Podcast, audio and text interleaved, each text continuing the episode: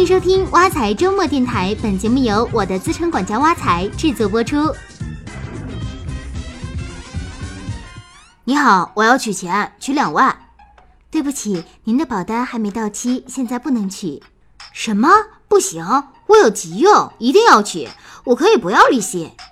嗯，您的保单到期时间是二零二零年，如果您现在一定要取，只能取出一万六千元。什么？才一万六？钱都在你们这儿放好几年了，现在别说利息，连本金都拿不全，太让人生气了。你们当初卖产品的时候，不是承诺无风险高收益的吗？那现在说好的高收益去哪了？如果您持有到期的话，您就可以获得。都说我现在急需要用钱，你们业务员当初卖给我产品的时候，可是吹得天花乱坠的。你们业务员在哪？叫他给我出来！我保证，我保证不打他。哎，别气了，气坏了不值得。王彩君，你说这是怎么回事？我都不要利息了，为什么连本金都要扣我？因为你买的是保险，不是存款。对于分红型保险而言，不到期提前支取，只能拿到保单的现金价值。每张保单都有营销和管理成本。比如承保、制单、代理人佣金、员工工资、税收等，这些费用是按先高后低原则摊到每个保单年度的。如果退保，保险公司会先扣除这些费用，所以在保单前一年、两年内产生现金价值非常少。一般来说，投保时间越短，现金价值相对于保费的比例就越小。天哪，我怎么会买这么一份产品？所以你为什么不仔细看看条款呢？如果你不想要损失，最好的办法就是持有到期。可是，就算我没看清条款，当时销售也是存在误导啊。他拼命跟我说产品怎么怎么好，怎么怎么收益高，就是没说提前支取回扣这么多钱。难道销售有误导，我也不能毁约吗？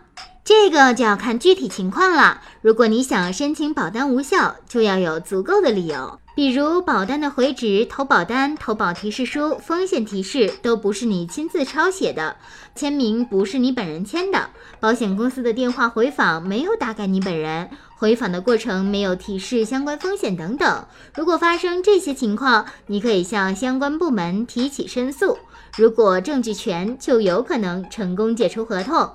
时间有点久了，我记不得了。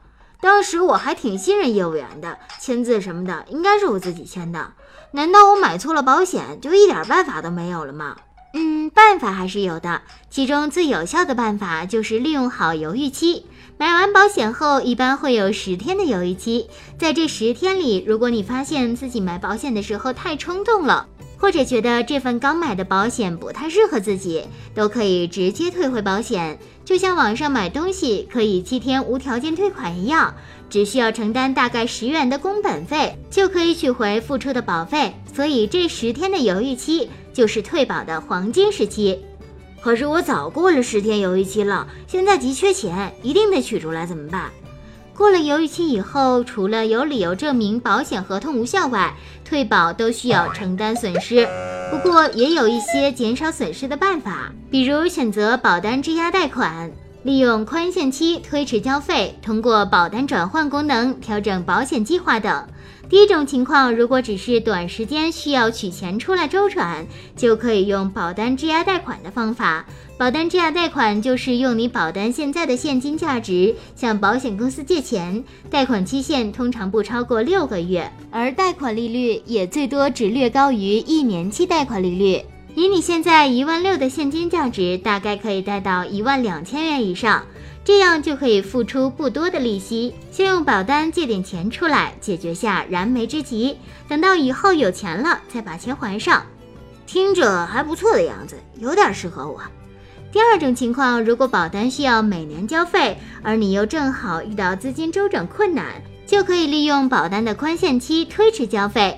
续交保单一般有六十天的宽限期，而超过六十天以后，保单的保障功能就会失效。不过，在保单失效两年内，你还是可以在有交费能力时申请恢复保单。恢复后，保单效力不变。